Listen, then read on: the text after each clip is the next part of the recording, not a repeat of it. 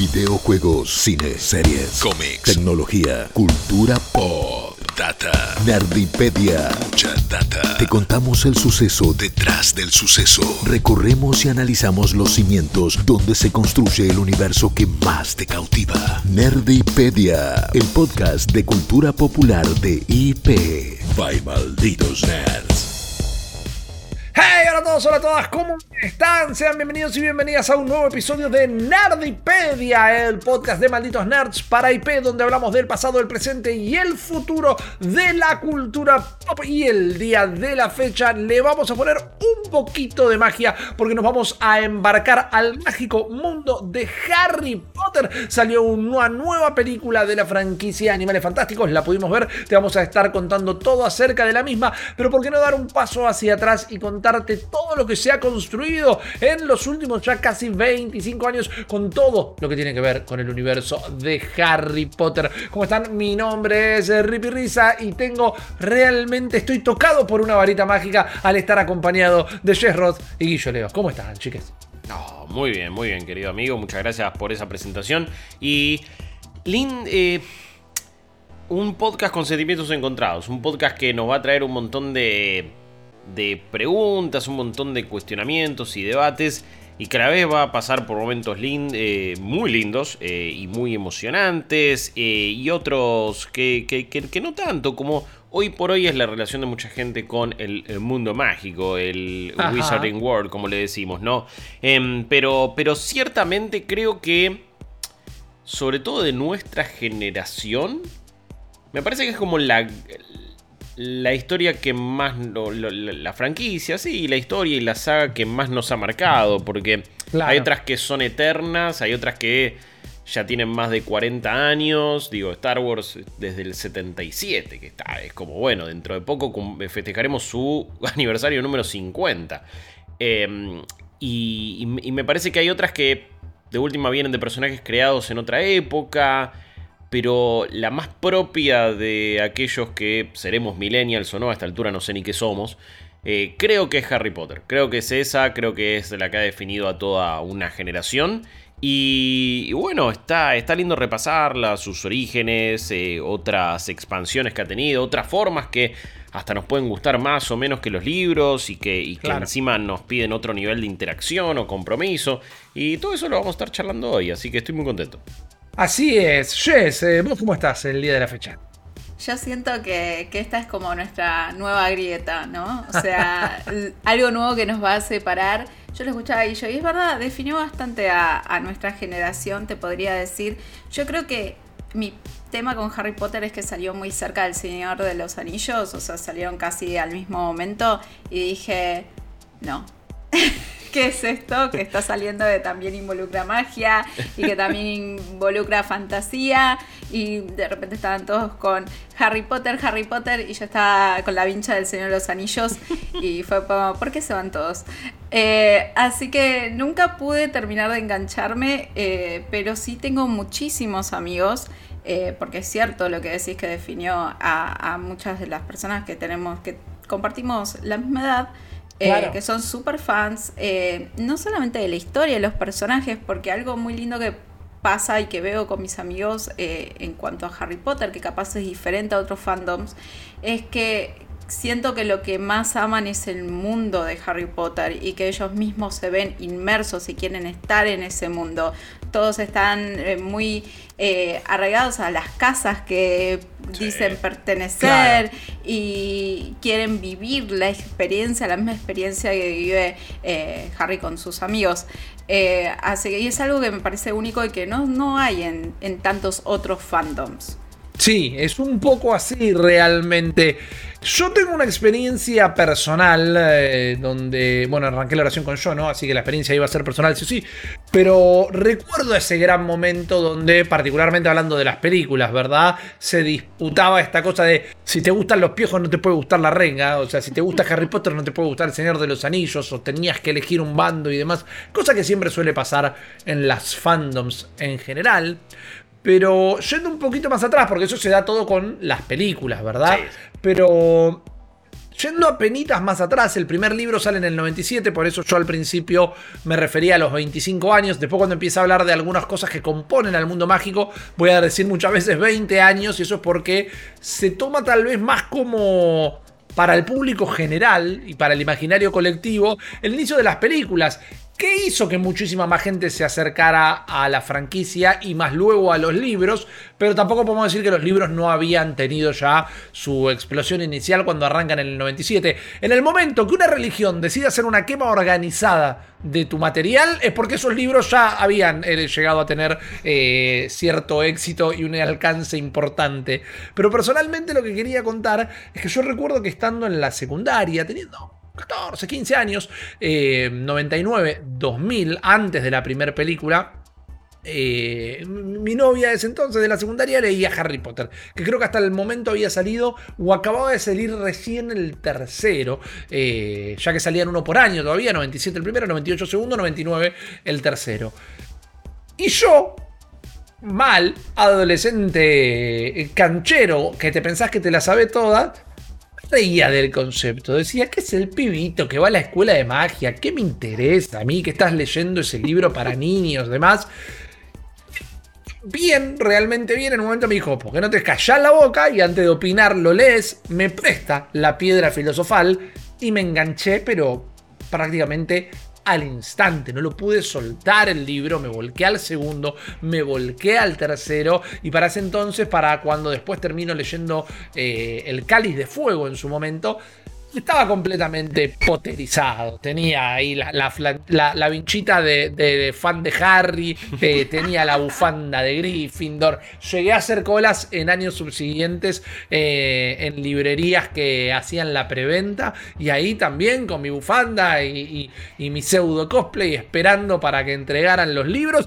No voy a decir que empujé a un niño eh, no. no. voy a decir que empujé un niño, voy a decir que ese niño se quiso colar y que yo estaba segundo en la fila. Así que nada, quizás se cruzó en medio de, mi trayecto. era George Costanza saliendo del geriátrico que se estaba prendiendo fuego, empujando a todos. Al niño no le pasó nada, no hubo ningún incidente, quizás no se dio cuenta cuál era su lugar. Y luego para los otros libros que fueron siguiendo, ya, ya se podía hacer preventa como, bueno, si vení precompralo ahora y lo pasás a buscar cualquier día. Pero me metí mucho realmente. Ir a ver las películas al cine los días del estreno. Eh, y fue una franquicia que realmente me, caló hondo y estuve muy desde el inicio en jugar los juegos. Cuando Potter, por esta página web que ahora les voy a contar un poquito más, lanzó, viste, meterte para hacer el, test y ver en qué casa estás. ¿Qué me gustó mucho. Eh, oh, qué pregunta. Por favor, por favor. a mí me sacas. A, mí me sacás sangre. A, mí me sacás sangre y sale eh, rojo y amarillo, obviamente. El león de Gryffindor, del más grande, papá. ¿Cómo lo, eh, vas a hacer de otra por favor. a veces me da un poco de vergüenza porque viste, ay, qué fácil que ser de Gryffindor, qué fácil que ser de Gryffindor. Pero también es como, es súper leonino ser de Gryffindor. Y es como sí, mal, mal. y bueno, no me puedo escapar de eso. Tampoco hago una oda gigante de la astrología, que tampoco la condeno, pero es como que hay algunos rasgos de personalidad de los que no lo puedo escapar. Yo te digo que a vos, a ver, vos lo hiciste en un stream y te que hacer en stream, me obligaron. Te dio Ravenclaw. No. Ah, pero el chat del stream le pegó a la casa que me iba a tocar porque me tocó Slytherin.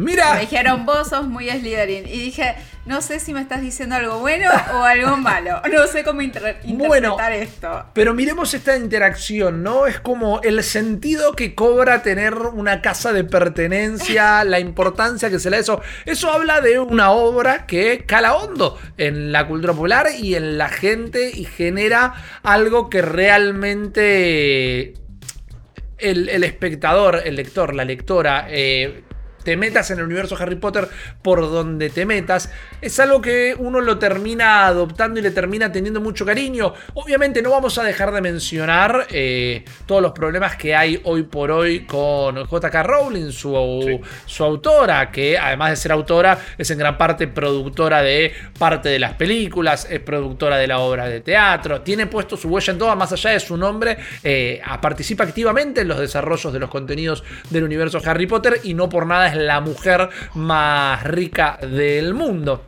Y también, no por nada, tuvo que ir quitando su nombre de distintos productos porque su comportamiento de ser un activista antiderechos trans eh, de una manera súper expresa y sin ningún tipo de vergüenza hizo que siga siendo la mujer más rica del mundo, pero seguramente algunos abogados con un toque de coherencia le dijeron, bueno, mira, te vamos a tener que correr un toque al costado porque nos vas a hacer perder plata a todos. Lo que sigue siendo una ridiculez y sigue siendo algo tristísimo. Pero hoy, Rippy, perdón, al, momento de grabar este podcast veía que alguien en Twitter se había puesto a buscar cuándo fue la última vez que J.K. Rowling tuiteó sobre Animales Fantásticos. Una película que ahora se estrena y que debería estar empujando. Fue hace ya dos años. Es como... y antes de todo esto, ella constantemente contaba cosas del universo de Harry Potter, hablaba sobre el tema, interactuaba con sus fans, tiraba inspiración, le sacaba fotido algo y digo, uy, esto me había inspirado para contar tal cosa. Y no sé, está bien que tampoco es que de un día para el otro eh, una, una persona se vuelve alguien detestable y probablemente muchas de las cosas que ahora me generan muchísimo rechazo a mí ya estaban ahí adentro pero eh, veía como sus tweets viejos, sus interacciones en redes sociales viejas y se me parte un toque el corazón. Es como digo, man, ¿qué onda? Aparte, bueno, ni hablar de eh, mi, mi, mantra constantemente que es la gente con plata no debería realmente ponerse a tuitear ni hacer cosas. Digo, ¿qué necesidad tenés de meterte en un quilombo? Evidentemente ya tenés tanta plata y estás tan al pedo en tu vida que solamente te queda meterte en quilombos o en este caso escupir veneno. Em, pero, ¿qué tenía que hacer esta persona que era una de las personas, es una de las personas más ricas del mundo? Ponerse en esa posición, enemistarse con parte, con gran parte de su fandom, con una enorme parte de su no fandom necesariamente. Eh, no lo voy a entender nunca. Y, nada, hoy, veía ese dato y digo, mirá, ni siquiera está promocionando lo que en teoría le sigue llenando su, cuenta bancaria de dinero. Y ya hace dos años que, no directamente da un mensaje sobre Animales Fantásticos, por ejemplo. Y hace muchísimo que lo único que se dedica es a postear artículos eh, anti-trans y es, es realmente llamativo, triste y un montón de otros adjetivos que quieran ponerle.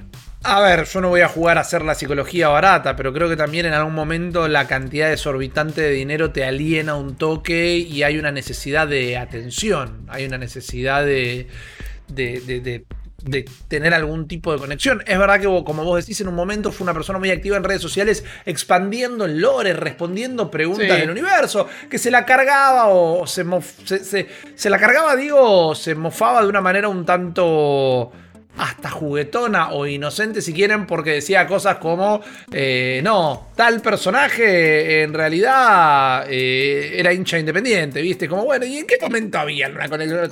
Pero ella le respondía y a la gente le gustaba. Sí, o cómo funcionaban eh, los baños en otra época de Hogwarts y todo eso. Claro, era interesante, pero bueno, todo este universo que compone el universo comercial, el universo desde el lado o el punto de vista de las producciones, que compone los libros, las películas, los videojuegos, las obras de teatro, los parques temáticos, los discos, los especiales de televisión, eh, y creo que no me estoy olvidando nada más todo eso está bajo el paraguas de eh, la marca Wizarding World, que podríamos traducirlo rápidamente como mundo mágico, pero esto se llamaba eh, JK Rowling Wizarding World. Mm. Y de repente ya no se llama más así toda esta marca. ¿Por qué? Porque los productos siguen siendo del agrado de la gran mayoría del mundo y vamos a volcarnos a hablar un poquito de ellos también, porque no por nada son una de las franquicias más populares del mundo. Recuerden que siempre hablamos cuando comentamos, al menos en términos de recaudación, eh, entre todos los productos y merchandising y demás, eh, la franquicia más recaudadora y más popular termina siendo Pokémon. Siempre está metido en el medio eh, los Star Wars del mundo y Disney y demás. Si vamos a hablar solo cinematográficamente hablando, por ejemplo, las películas de Harry Potter son la tercera franquicia más recaudadora del mundo después de Marvel y Star Wars, que uno tal vez no se le ocurriría, no lo tendría a flor de piel pensar que todavía están tan vigentes, pero con más de 9 mil millones de dólares en ganancias, incluyendo las ocho películas originales y las hasta ahora tres películas de Animales Fantásticos, la ponen en el tercer lugar de franquicias cinematográficas más recaudadoras de toda la historia. Se distancia bastante, particularmente de Marvel, por ejemplo, porque Marvel tiene 17 millones de películas a esta altura.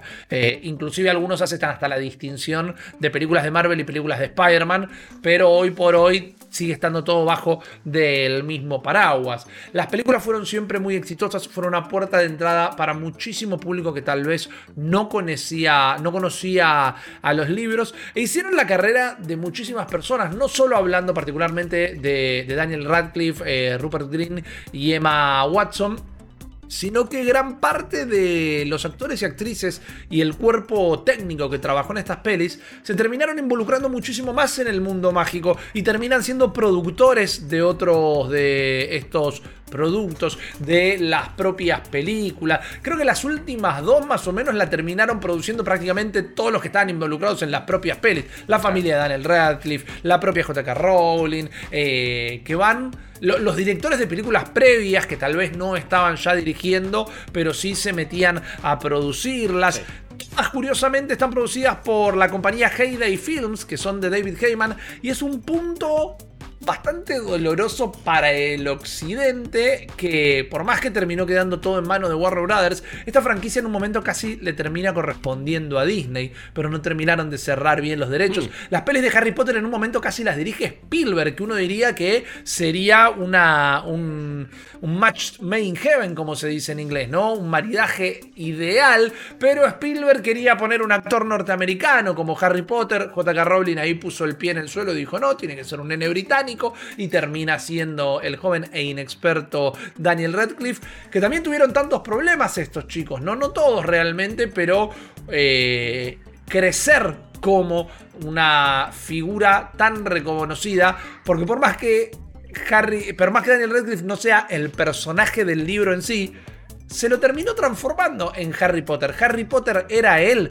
directamente y eso vino con un montón de problemas sociales, depresión, problemas de adicciones. Muchas de estas cosas se vieron reflejadas, por ejemplo, en el primero de enero de este año 2022, en un especial que se, que se realizó eh, a modo de documental y se pudo ver en HBO Max, que era justamente la celebración de los 20 años, el regreso a Hogwarts, como se llamó, donde se juntó prácticamente, absolutamente todo el cast, eh, prácticamente, absolutamente, eh, horrible conjunción de palabras, pero se juntó la gran mayoría del cast. Creo que Maggie Smith fue la única gran personalidad que no pudo decir presente por complicaciones con el COVID. Maggie Smith hoy es una fenomenal actriz, pero que tiene muchos años y tal vez no quiso arriesgarse, pero los veías hablar y realmente todos estos talentos se criaron dentro del set de estas películas y cambió la vida para siempre.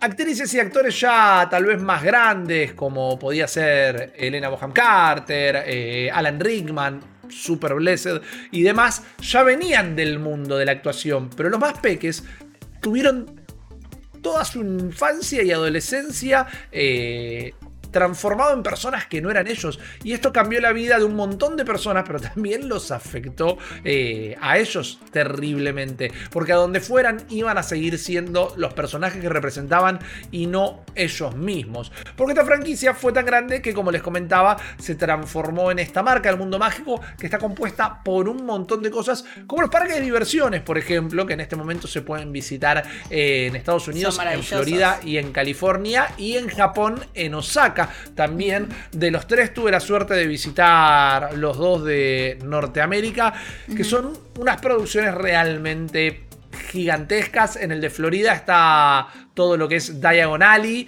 eh, y parte de lo que sería el castillo de Howards. En el de California eh, uno puede visitar la ciudad de Homestead, que es medio raro eso.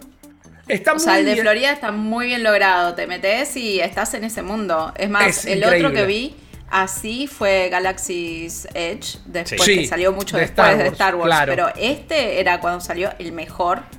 Por más, y a mí no me gusta Harry Potter, pero eh, entrabas, estabas en un mundo de fantasía, estás en un mundo maravilloso. La, A ver, no voy a aburrirlos hablando de parques de diversiones, podría estar hablando toda mi vida. Es, eh, Próximo podcast. Es mi otra gran pasión. Quien quiera financiar un podcast sobre parques de diversiones, eh, estoy dispuesto. Creo que tienen un nivel de inmersión y de detalle que ninguna otra cosa tiene. Galaxy's Edge, que es esta eh, sección de los parques Disney que crearon sobre Star Wars, es increíble, pero a la vez lo quieren transformar en algo como dentro del universo narrativo, entonces es un mundo nuevo, no es que está visitando locaciones de las películas. Y está increíble, pero a veces la conexión emocional llega hasta un punto. Yo la primera vez que, en, en mi caso, entré a lo que es Diagon Alley, Estuve cuatro horas ahí adentro, no me quería ir, no quería realmente perderme ningún detalle. Y era, te, sentías como en el set de las películas, te sentías, más allá de que había un montón de gente, ¿no? Eso, bueno, es lo único que te saca de la inmersión. Claro. Pero no se podía creer cada negocio, cada lugarcito, cada detalle. Y era, era, era realmente estar cumpliendo como un sueño y una, y una fantasía total. Y eso me parece que siempre es lo que hizo a este, a este universo tan, tan increíble. Es, es justamente esa sensación de, de sorpresa, de frescura, de, el, imaginario que, habían creado para esto sigue siendo alucinante. Em, pero bueno, en los parques de diversiones llega un, un nivel de inversión total. Eh, lo que son los dos juegos, uno en Gringotts, el otro en Hogwarts, obviamente. Que en esa otra parte está Hogsmeade, está Hogwarts. Y cuando entras al castillo, flasheas una bocha. Eh, cuando estás ahí adentro, en los pasillos, las aulas también. Em, es, es un nivel de producción que que ni siquiera sé si las películas tienen, porque tienen un en parte pantalla verde. Entonces, esto es como está creado de verdad. Tenés que estar ahí, tenés que caminar por ahí. Y es muy Eso es una, es una ridiculez. En Florida, en Diagon Alley, que está el dragón sobre el oh, techo de Gringotts y cada tanto escupe la llamarada de fuego. Es como que te podés quedar el día ahí entero esperando que vuelva a escupir fuego.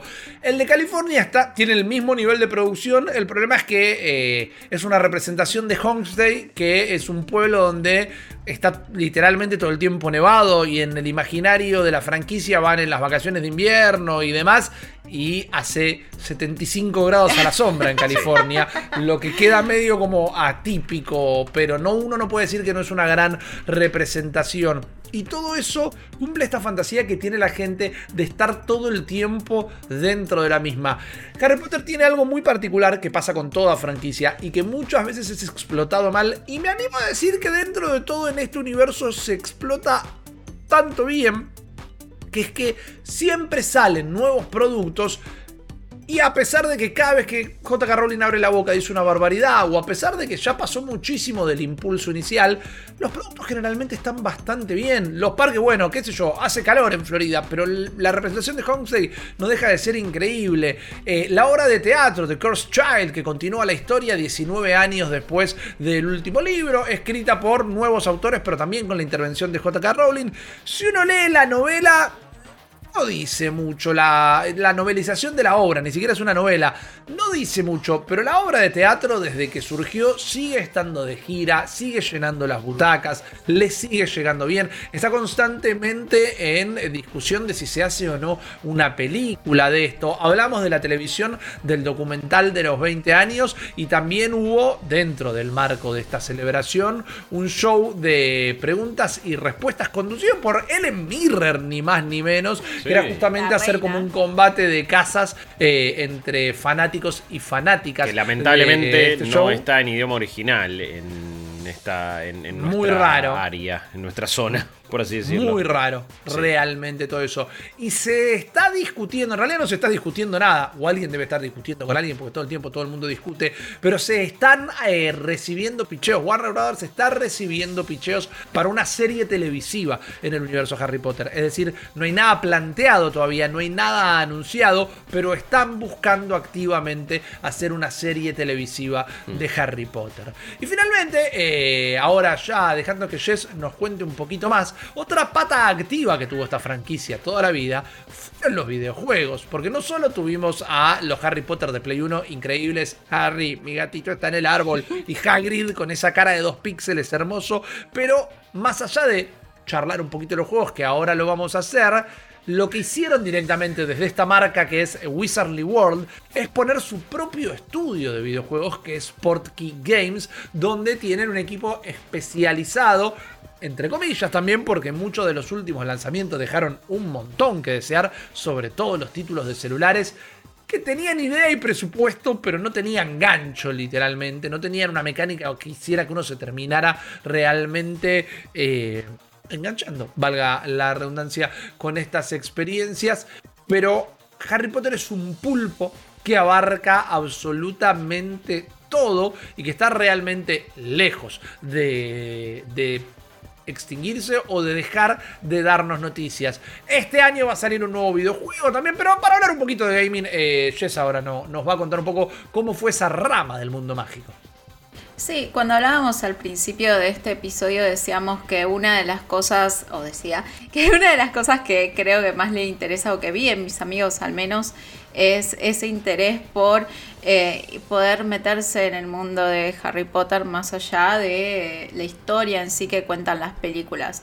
Pero bueno, como todo clásico hitazo del momento que uno le quiere sacar hasta el último centavo, vamos a decir que los juegos de Harry Potter empezaron en el 2001. En el 2001 salieron los primeros dos. Eh, salió un Lego Creator, que eran unos juegos de construcción de Lego que habían salido de todo tipo. O sea, así como tenías de eh, Harry Potter, tenías de, de, otras series, de otros, otras propiedades.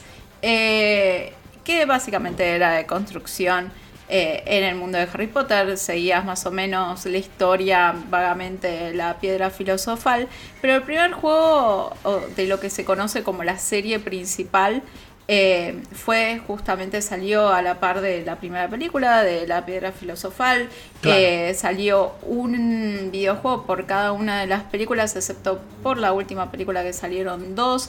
Y vamos a decir que el éxito El éxito de estos juegos que seguían eh, súper de cerca la historia de cada película eran lo que se conoce como tie-ins, o sea, videojuegos que son tipo como companions de cada película. Eh, fue un poco, eh, cuando dicen mixed reviews, o sea, fue un poquito ahí tibio, ¿no? O sea, no le fue súper mal, salvo a los últimos que sí le fue muy mal. Pero el primero que salió para PlayStation estuvo ahí, ponele. El mejor de todos es, eh, por lo que estuve investigando, el que tuvo mejor consenso capaz fue el de Prisionero de Azkaban, ya que ampliaba un poco este mundo que vos podías explorar. Pero, pero sí, muchas veces em, lo hablamos esto en varios momentos cuando decíamos videojuegos que pasan a ser películas o dibujitos o lo que sea anime. Eh, a veces es difícil traducir eh, en el mismo lenguaje una película a un videojuego como también un videojuego a otro formato. Eh, también lo vimos con Avengers, por ejemplo. Entonces, mm, tenés que entender muy bien los lenguajes y cuando es una transcripción del uno al otro, bueno. Pero también estamos hablando del 2001 y era otra época del universo. sí, Yo voy a salir en defensa de Harry Potter. ¿Qué? La piedra filosofal. No, no, Te iba a decir, mira, soñé con Flipendo. No, no, no, no, no, no. El, el, primer juego estaba como ahí, era divertido, pero estaba ahí. ahí. El segundo, me en la versión de PC, yo sentía que podía recorrer Hogwarts a, realmente con total libertad.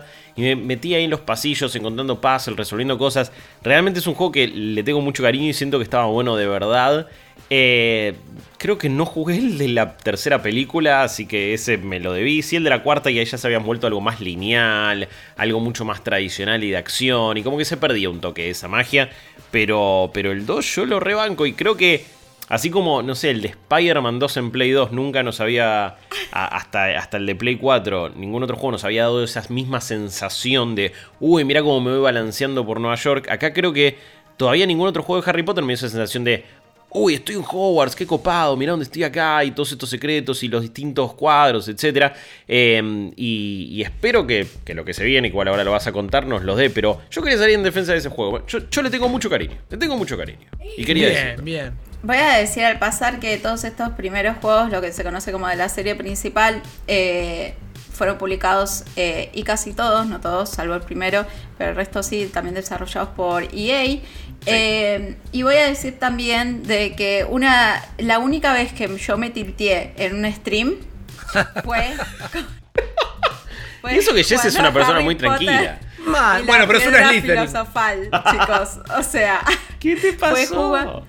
Eh, tenías que hacer la prueba esa con, la escoba de, pasar por los círculos. Uy, era horrible. Es que era, esfuérzate. Pero nivel Superman 64 del Nintendo 64, eh, era no, horrible. No, chicos, estuve a punto de revolear el control en vivo y nunca me había pasado en otro juego más que en ese. Así que ese fue mi Dark Souls.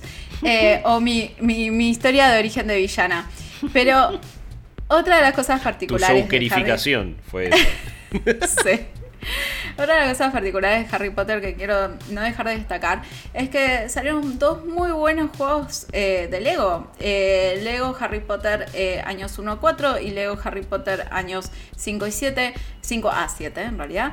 Em, son excelentes y son muchas veces tenidos con muchísimo cariño. También son más nuevos, salieron en el 2010-2011, entonces la tecnología era diferente. Si quieren volver a un juego, vuelvan al de años 5-7, aunque el más copado es el de 1 a 4, pero mm, eran estos juegos que también contaban con ese humor de Lego, o sea que hoy, hoy en día estamos un poco más acostumbrados, en ese momento eh, hay grandes juegos igual de Lego, a mí, yo soy muy fan de los juegos de Lego, así que... hay millones que son muy buenos, pero los de Harry Potter eh, juntaba eso, ese mundo fantástico, la historia de Harry Potter, seguía también los juegos, eh, pero mezclado con ese humor eh, que este tipo de juegos no tienen más acostumbrados. Pero no, o sea, seguimos, o sea, aparte de eso salieron muchísimos juegos de mobile, un montón. En 2017 se fundó el estudio que mencioné antes, Rippy, por Kick Games. Eh, que eh, estuvo sacando tres juegos de mobile, incluyendo Wizards Unite, que era tipo un Pokémon Go. Era la época en la que Niantic sacaba todos los juegos que eran sí. prácticamente copies, pero con otra franquicia. Eh, iba también por ese lado. Eh, tuvo un éxito ahí también medio tibio. Pero eh, lo que capaz más quiero destacar y pasar un poquito más de tiempo hablando es el juego que ahora, dentro de poco, vamos a poder disfrutar en este año que es Hogwarts Legacy.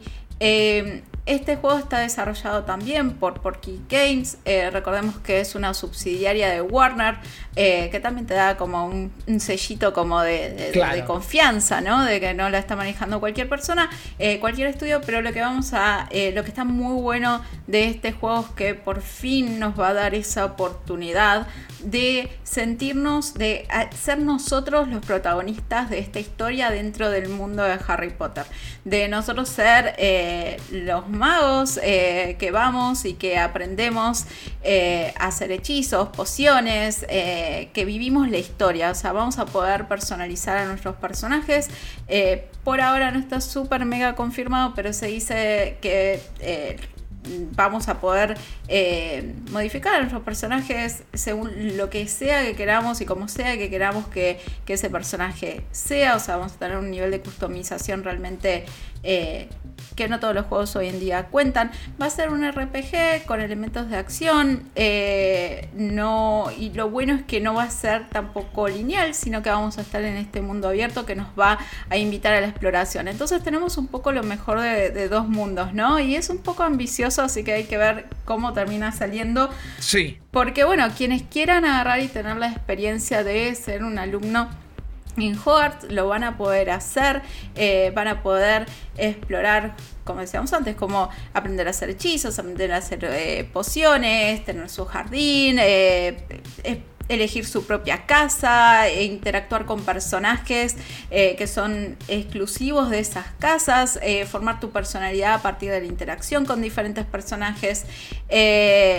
Pero si también tenés ganas de ir a explorar, eh, vas a tener un mundo bastante amplio por fuera eh, de Hogwarts. Eh, incluye también el pueblo que mencionaba antes, Rippy, muy navideño de Hogsmeade. así que queda como un poco como al gusto de cada uno. se ve bastante como la fantasía de cualquier fanático de Es la, como la fantasía definitiva, claro. Lo que nunca terminé de, entender o, nunca me terminó de quedar claro porque no son claros eh, ellos desde el mundo mágico. Se dijo que había un MMO de Harry Potter en desarrollo en algún momento. Y está medio, hasta donde entiendo yo, está como en un infierno de producción. Pero creo ah. que tampoco se canceló. Me, parece que sí se canceló. Digo, eh, salió alguien de Electronic Arts. De hecho, ya no. Ya Electronic Eso es verdad. No, no tiene como los, derechos de la franquicia. Y se, canceló. O sea, Electronic Arts no quiso hacerlo directamente. Fue como. Mm, no, no le tenían fe. Esto fue hace muchísimo, igual. Estamos hablando de. Creo que 2004, más o menos por ahí. Eh, o antes, o en la época donde WoW estaba explotando. Y no quisieron. Dijeron, no, bueno. No, no, tuvieron la visión necesaria como para darse cuenta la montaña de oro que eso pudo haber sido.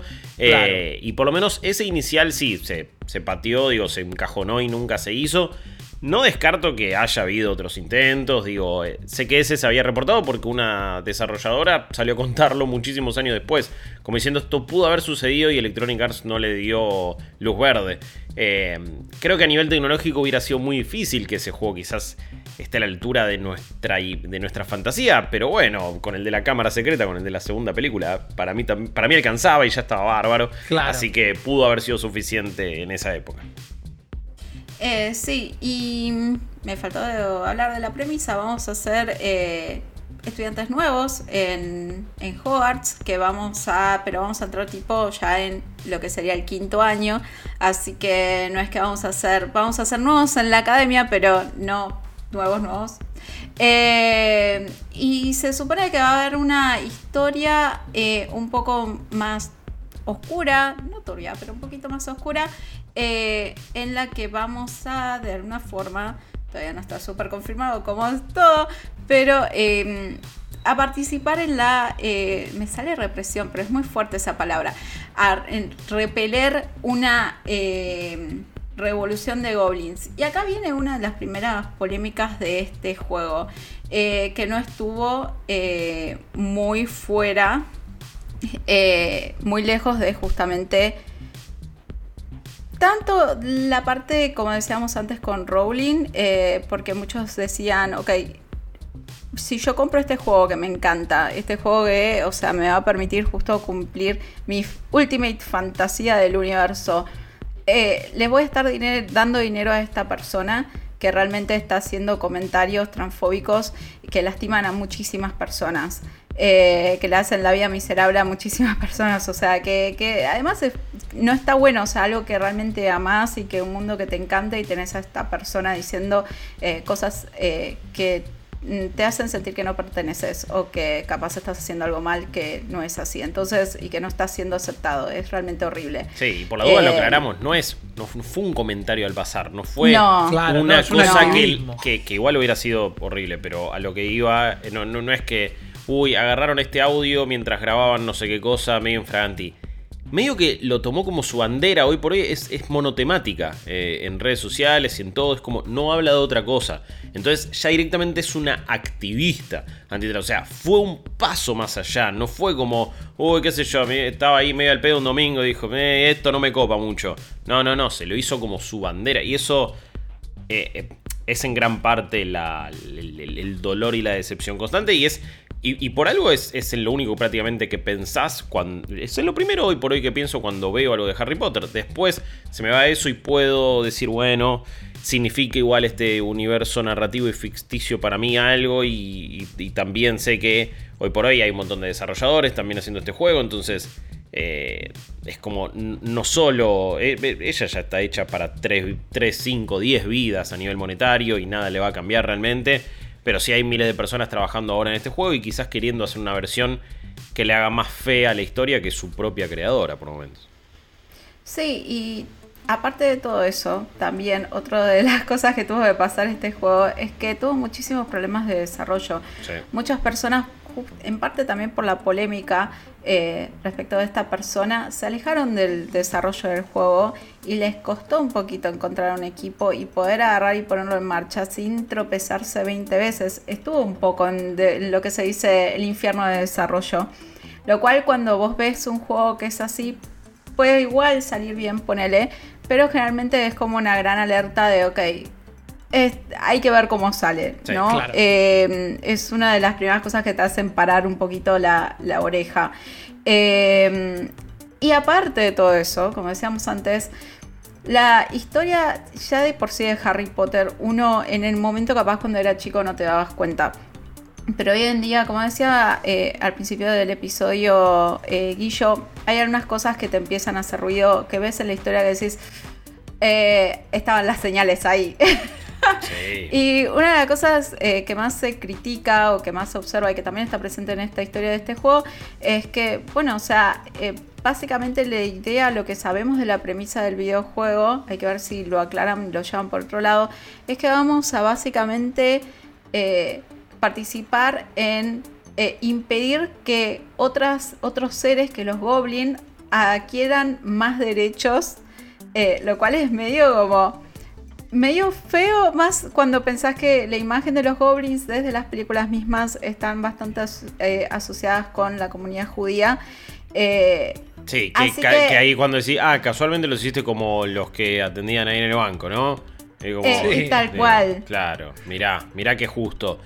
A ver, más allá de darle el beneficio de la duda, creo que apostaría plata que esto en realidad es tipo, la premisa inicial es, no, claro, vas a estar en el medio del conflicto que es la, rebelión de los goblins y después a, la mitad del juego quizás te vas a terminar o aliando con ellos o combatiendo por eso o como que se da dar vuelta la cosa que en realidad vos también vas a estar pidiendo por sus derechos y va a terminar siendo como una movida con, como la que fue la de los elfos domésticos quizás.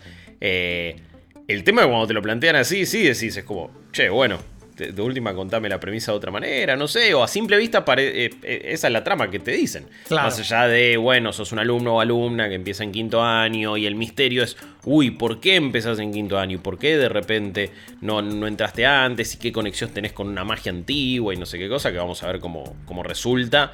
Pero sí, es como, bueno, la premisa es esa. Asumo que voy por otro lado quizás quiero esperarlo y quizás lo quiero como desear e ilusionarme para que no sea otra excepción más. Eh, pero no sé, siento que puede ir por ese lado, ojalá. Sí, y también está el tema de que, bueno, el director creativo se fue en el 2021, eh, luego de haberse encontrado algunos comentarios eh, bastante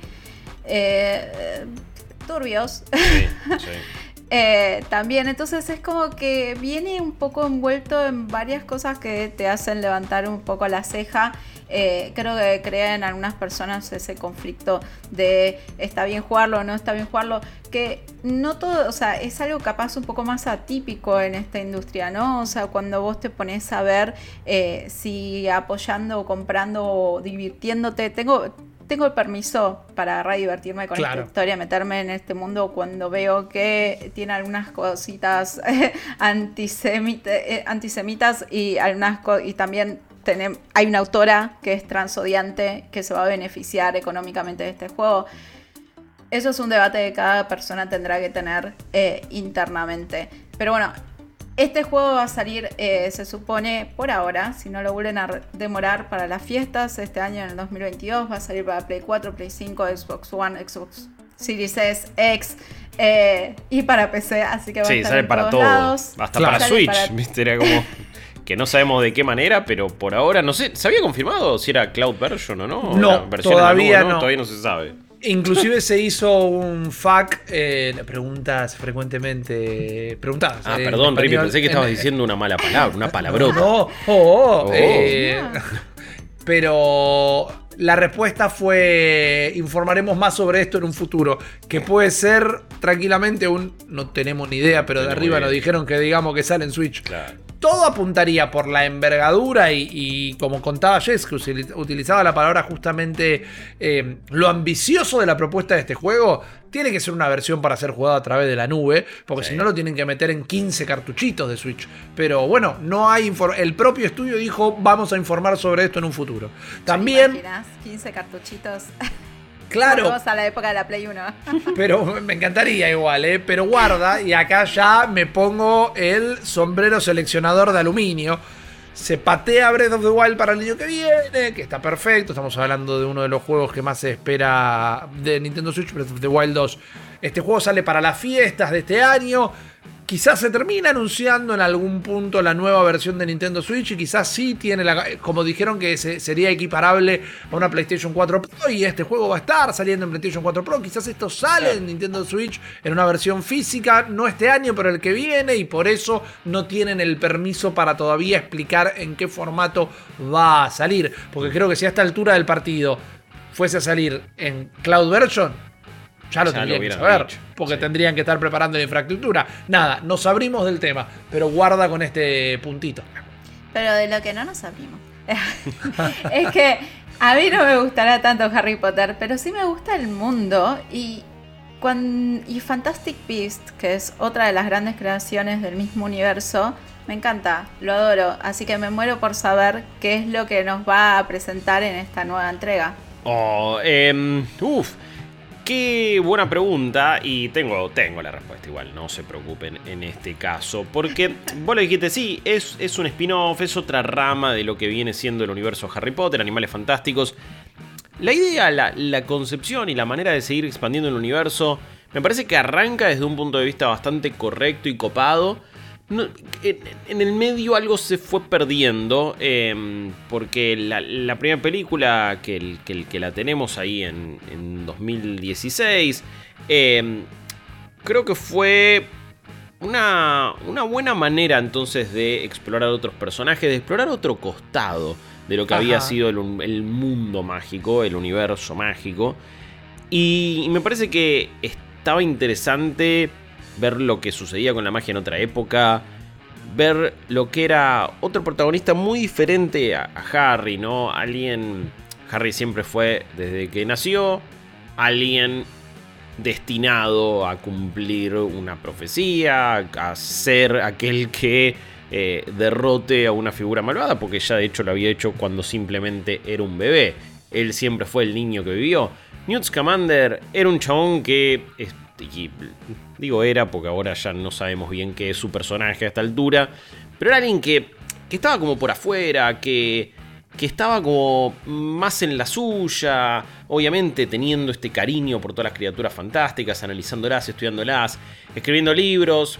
La, onda de todo esto es que eh, en el universo de Harry Potter, en, en Hogwarts, uno de los libros que utilizaban era Animales Fantásticos y dónde encontrarlos, en, cuidado, en la clase de cuidado de criaturas mágicas, la que da Hagrid en un momento, por ejemplo, y el autor de ese libro era Newt Scamander. De hecho, vos podías comprar ese libro, yo lo tengo comprado. Entonces te da un montón de data de un montón de criaturas, todas las que vas viendo en las distintas películas, o por lo menos en la primera.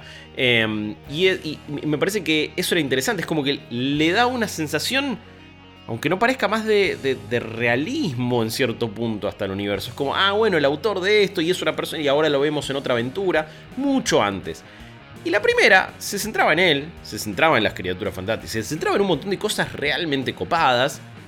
Y está bien, termina todo con la revelación de este malvado de Gellert Grindelwald, que nosotros habíamos escuchado hablar de él, sabíamos su relación con Dumbledore, etcétera, lo que había hecho en cierto punto y en ciertos conflictos, y siempre te hablaban de aquella gran guerra y él como figura antagónica.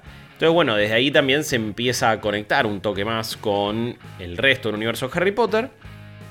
Pero en la segunda película, tú mete un giro que hoy, hoy por hoy siento que, que no termina siendo bienvenido y que, me parece que no termina rindiendo.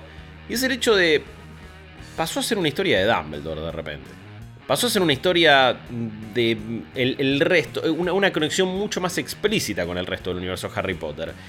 Y cuando en un principio voy a aparecer, uy, quizás también el otro protagonista de esta historia es Credence, ¿no? Interpretado por Ezra Miller, que es un obscurial, como le dicen, obscurus, eh, medio que lo fueron cambiando, la traducción dice una cosa, otra, no importa, se entiende el concepto, pero es alguien que tiene como tú una magia contenida que fue como reprimida durante años y ahora termina explotando de una cierta manera más oscura y, con, más consecuencias. Todos esos conceptos se lo van olvidando. Y de repente es la vida de Dumbledore, de repente es su enfrentamiento con Grindelwald y su relación también con él. Y por un lado está copado eso y por el otro digo, bueno, ¿por qué no empezamos por acá directamente? ¿Por qué es que no, nos fuimos a buscar entonces eh, lo, que, lo que fue la vida de Dumbledore de entrada? ¿Por qué me hiciste como comprometerme con Newt, ilusionarme, quererlo a él, querer más de ese mundo? En la segunda película casi no aparecen criaturas, animales fantásticos, más o menos. Mal. Eh, y creo que termina siendo la más floja de las tres hoy por hoy. Así llegamos entonces a lo que es eh, Animales Fantásticos 3, los secretos de Dumbledore. Directamente es como, bueno, llegamos al punto donde el título de la película habla de Dumbledore y ya Newt Scamander no importa, importa poco y nada. Eh, ya la segunda tenía, eran los crímenes de Grindelwald. Entonces siempre ya lo iban pateando constantemente al pobre de Newt. Y la tercera, me parece que sufre más por lo que es dentro de una saga que no tengo idea qué quiere ser, que por lo que le pasa como película en sí. Me parece que es mucho mejor que la 2. No es mejor que la 1. A mí la 1 me gustó mucho, la verdad. Eh, les digo, me, había encariñado con el personaje, con la idea, con los nuevos personajes también. Jacob como un Magel que se ha involucrado en esto, en una linda perspectiva también. Tina y Queenie como hermanas, me parece que era algo lindo, de una, buena relación y buenos personajes por explorar. La segunda me parece fue un desastre, era totalmente inconexa y no toma las mejores decisiones. Y la tercera es, creo que nunca te podés sacar de la cabeza la idea de, che, esto van a ser cinco películas. ¿Qué más? Es una, manera, es una manera muy sutil de decir, che, esto no termina más. Un toque, un toque. Es como, esto pudo haber sido una trilogía de última mucho más cerradita, mucho más prolija, mucho más contundente también. Eh, en el marco de lo que es una saga, también te da esta película la sensación de, che, esto podría haber sido un mail. Es como, todos los personajes terminan bastante. La o, el universo en sí, no, no tanto los personajes. Me parece que los personajes tienen un trayecto, algunos de ellos. Es raro como a veces la mayoría de los personajes terminan volviendo al lugar donde habían quedado al final de la 1, lo cual es como que te hace decir, bueno, y todo lo que pasó en el medio fue al pedo. Eh, quizás también como dándose cuenta de, che, pudimos haber pifiado en la 2 tiene un problemón enorme y es que durante los primeros 40 minutos, una hora, te van explicando lo que pasó en esa anterior película porque saben que no te la acordás. Eh, primero que todo fue a fines, fue en noviembre de 2018, entonces ya pasó bastante tiempo de esta película por cuestiones de pandemia, obviamente se retrasó su lanzamiento, su producción, etc. Entonces no está tan en la memoria de la gente. Yo de hecho pensé que me acordaba de todo de esta película y no me acordaba de mucho realmente y me tuvieron que explicar un montón de cosas que eh, realmente yo no recordaba. Pero lo que termina sucediendo con, con, Animales Fantásticos 3 es que sí tiene una, una salvación y un rescate importante en la figura de Matt Mikkelsen que viene a reemplazar. Sí, pero un fenómeno total. Dámelo siempre, dámelo en todo. Y obviamente que Grindelwald y, y Dumbledore terminan siendo los nuevos protagonistas de todo esto. Newt Scamander, un actor de reparto, y por hoy, algunas cosas pasan por él, qué sé yo. Eh, pero, pero Matt Mikkelsen reemplaza a Johnny Depp, que para mí no ha sido una buena interpretación del villano, me parecía algo por demás grotesco, caricaturesco, y que no te daba ni miedo ni nada. Está bien que hoy por hoy también tenemos una percepción de Johnny Depp como actor, lo mismo que nos pasa con Rowling en cierto punto, y no como actor, perdón, sino como persona, que es medio a veces difícil de sacar, entonces, bueno, si te cae mal, te cae mal. A mí ya me cae mal a esta altura, no lo quiero ver más haciendo el mismo papel una y otra vez. Alguien podrá decir, Max Mikkelsen no hace medio el mismo villano una y otra vez, y quizás hasta tenga razón, pero por ahora me sigue garpando y me sigue fascinando eh, la, presencia que tiene en escena. Y sí me gustó muchísimo la interpretación que le dio a este Grindelwald, que es alguien completamente eh, diabólico pero seductor a la vez. Y eso es clave porque esta historia sí explora lo que fue la relación amorosa entre él y Dumbledore. Es una película que explícitamente lo dice, no le da vuelta, el eje de la película es su relación, no, no está ahí medio como viste dibujado o entre líneas o alguien atando cabos, sino que esta vez, bueno, deciden ir a fondo con ese tema y con lo que fue su relación y con lo que sigue siendo. Sentís esa tensión amorosa, sentís un montón de cosas que me parece que Johnny Depp no pudo haber entregado ni a palos. Eh, y Jude Law y Max Mikkelsen se sacan chispas cuando están eh, presentes. Y realmente es algo que para mí termina funcionando muy bien y casi que rescata la película. Max Mikkelsen, MVP total. Jude Law está muy bien también como Dumbledore, creo yo. Em, a esta altura siento que es, una versión distinta de él por momentos, no tan eh, jocosa, quizás, como, como después vimos. Está bien que fueron distintas interpretaciones, ¿no? Richard Harris lo mostró a Dumbledore como un abuelo y como alguien también un poquito más eh, inocente. Después ya la segunda interpretación es un poco distinta eh, y creo que, que, le dio otro tono. Está bien que la historia misma iba cambiando en ese caso, pero Michael Gambon termina siendo un poco más rudo, incluso. Ojo, también mostrándote a quien en todos los libros ponen como el mago más poderoso de la historia, que es Dumbledore, entonces es bastante lógico. Em, otro rescate de la película es que esta vez sí los animales me parece que vuelven a tener un papel central, de hecho la gran trama de la película tiene que ver con un animal en particular, resulta que cada muchísimos años, es como medio como el cometa Halley más o menos, nace una cierta criatura que termina decidiendo quién va a ser el, líder del mundo mágico, ¿no? Porque de repente nos enteramos que hay una confederación internacional de magia que no sabíamos que existía y medio que se elige un presidente, un líder ahí para que mm, comande el mundo mágico. La estructura política del Wizarding World medio que nadie la entiende porque al principio solamente pensábamos que había un ministerio de la magia y de repente hay en todos los países y qué sé yo, no sé, medio raro. Eh, pero bueno, resulta que crearon esta figura y eso se termina decidiendo por el nacimiento de esta criatura que es completamente única y que puede ver la verdadera bondad en las personas. Em, lo otro que también me parece que está bueno en la peli es que al principio vos sentís, uy, che, los seguidores de Grindelwald son, es lo mortífagos 2.0, es la misma gelada, es otra vez lo mismo, venís a hacer. Y creo que está bueno cómo después lo terminan convirtiendo a él en una figura política se, medio que se mostraba eso al final de la 2, pero seguía siendo, uy, es, es Voldemort hablándole a sus seguidores. Y acá no, es como, bueno, le habla al ciudadano común y corriente que está decepcionado por eh, cómo se ha manejado hasta acá el mundo mágico a nivel político y termina postulándose y termina siendo entonces una figura visible y política. Deja de estar en, la clandestinidad de él y sale a la luz. Me parece que es una analogía obvia y bastante eh, clara y, tampoco de más. Tampoco se mataron con la idea.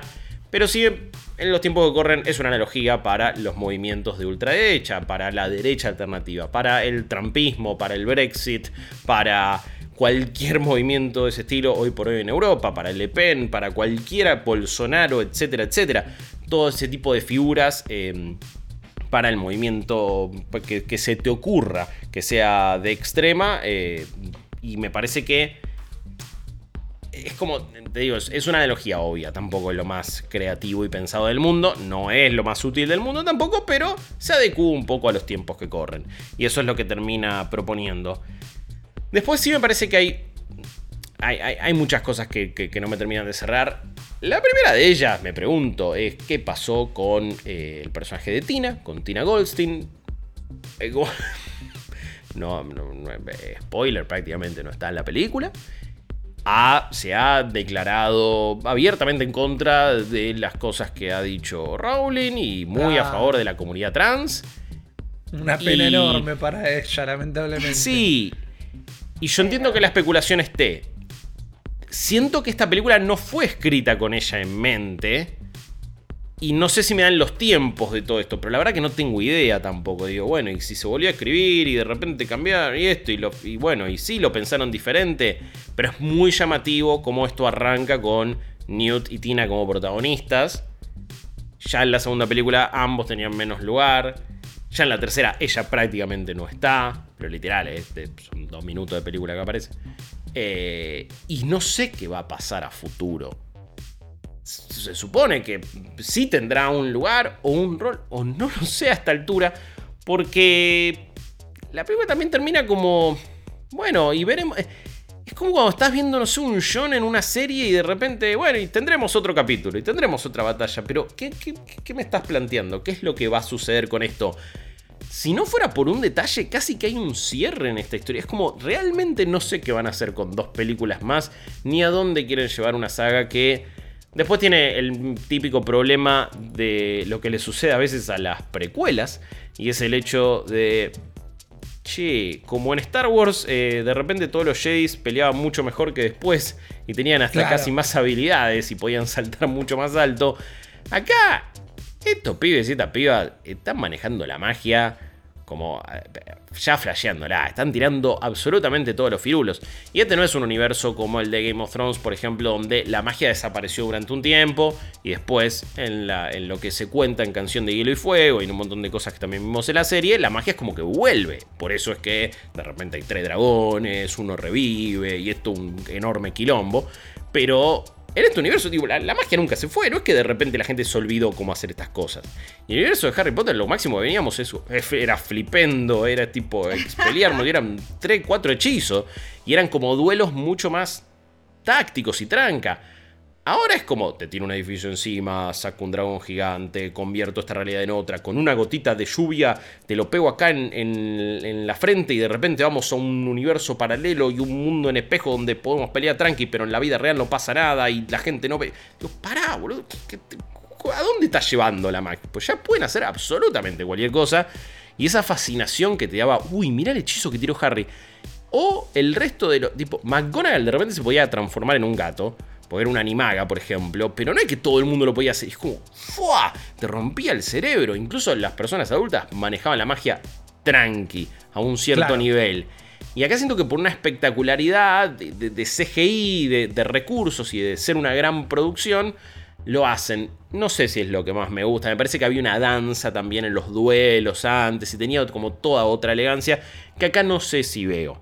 Em, no quiero dejar de destacar a Jacob, que bueno, ya por tercera vez consecutiva, más o menos que le dan el mismo rol de ser el chabón de corazón noble y valiente, a pesar de ser un mago y no tener idea de todo lo que está pasando, pero igual eh, me, interpongo ante la, ante la adversidad y ante el mal. Medio que las tres veces hacen lo mismo, pero el actor la rompe y me parece que es como algo bastante rescatable de la peli y siempre es el corazón y está bueno lo que pasa con él. Si la, la, cuarta me va a hacer lo mismo, bueno, me parece que ya es momento de darle otra profundidad al personaje. Em, creo que también hay, hay, algunas buenas ediciones en algunos nuevos personajes. Se utiliza Hogwarts más como un ¡Eh! ¿Te acuerdas de Hogwarts? Y uy, te pongo la musiquita de John Williams, que como algo que realmente tenga peso en la historia, y ahí es donde decir. Bueno, qué sé yo, está bien. Eh, y sí, es el universo de Harry Potter. Me hace decir que no existe Hogwarts. Podrían haber hecho algo más también hasta con algunos otros personajes que surgen. Hay alguna que otra revelación. El título de los secretos de Dumbledore me parece que le queda enorme. Es como, no aprendí nada nuevo. De hecho, me contaste lo mismo que ya sabía, lo que pasó con la hermana, su relación con Grindelwald y un montón de otras cosas. No me enteré de nada nuevo eh, de Dumbledore. De su hermano sí, eso sí lo voy a decir. De Aberford, sí, es como eso, la dejo ahí picando. Ok. Atención, me parece que eso quizás lo más interesante. No lo aprovechan mucho, pero lo más interesante. En resumidas cuentas, me gustó mucho más que la segunda. Cada vez que la pienso digo, eh, esto estaba bueno. No sé qué viene a cumplir Animales Fantásticos igual. Y a esta altura quiero que le den a, Newt, a Scamander su otro spin-off que realmente se merece. Porque en este lo están dejando un toque de lado y me resulta bastante raro. Pero si está Matt Jenkelsen, medio que voy a ir igual. Haga lo que haga, pago una entrada por verlo a él. Eh, y en ese caso la, recomiendo, pero creo que si ya estás en este mundo estás. Digo, no, no es que no la vas a ir a ver, no es que no la vas a ver, no es que no, vas, no, no, te va a importar qué pasa. Si quedaste muy decepcionado con la segunda, creo que esta puede estar mejor. Tampoco es que te va a partir el marulo y no está a la altura de lo mejor del universo Harry Potter. No es un pifie del todo. Pero, pero, pero me parece que tiene por mejorar. Hay algunas cuestiones de ritmo a veces que, se manejaron raro. De nuevo, mucha exposición durante la primera hora.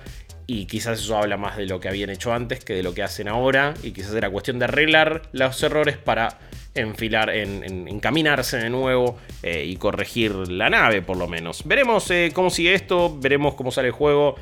Veremos qué pasa con Rowling también, si algún día mm, reflexiona y recapacita y cambia de parecer. A esta altura parece ya medio irremediable y inevitable que siga por este camino villanesco. Em, pero el universo de Harry Potter está ahí. A mí me. Desde, desde muy chico nos marcó, representa relaciones, amistades, proyectos, un montón de cosas. Y ahí es donde es, muy difícil y como ya les decía, ¿no? cada uno sabrá y reflexionará internamente cómo quiere relacionarse hoy por hoy.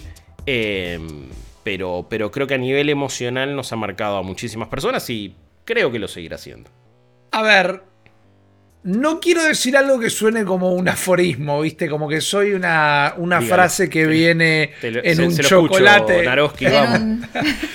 Claro, viste, viene en un chocolate que tiene dos músculos que bombean sangre. la fortuna. Claro al final la magia del universo de Harry Potter quedó en la gente y no en los productos. Quedó en los seguidores y en las seguidoras, que no en, los fanáticos y fanáticas que siguen haciendo juntadas, que hacen que el Quidditch arriba de una escoba pero no volando, sino corriendo sobre dos patas, tenga ligas que se jueguen en todo el mundo literalmente, que han hecho un montón de, de fanfiction que no está canonizado, pero que realmente se la tiene en alto estima y que tiene una de las comunidades de fanfiction más grandes de las franquicias, digamos, existentes. La gente adoptó muy bien lo mejor de Harry Potter y supo ser impermeable a lo peor de la gente que, lo hace o que lo hizo en todo caso porque no vamos a meter a personas en la misma bolsa que JK Rowling. Pero lo bueno es que es la misma gente la que hace que todo esto siga vivo. Tenemos estas pelis que no sabemos para dónde van a ir. Fanáticos y fanáticas la pueden ir a ver ahora y nos sabrán contar en las redes qué le pareció. Y obviamente vamos a estar el juego porque recuerden que hablamos de todo esto en eh, Malditos Nerds y de lunes a viernes de 11 y media a 12 de la noche y que siempre una vez por semana nos vamos a dar cita acá en Nerdiperia para hablar de todo lo que está pasando, lo que pasó y lo que va a pasar en el mundo de la cultura pop. Habiendo dicho todo esto, mi nombre es Remy me acompañaron Jess Rod y Guillermo Leos y nos volvemos a encontrar en el próximo capítulo. Digan chao chicos, chao. Chao. Chao. Por arte de magia. Esto fue Nerdipedia, el podcast de cultura popular de IP con malditos nerds. Un nuevo capítulo la próxima semana. Te esperamos.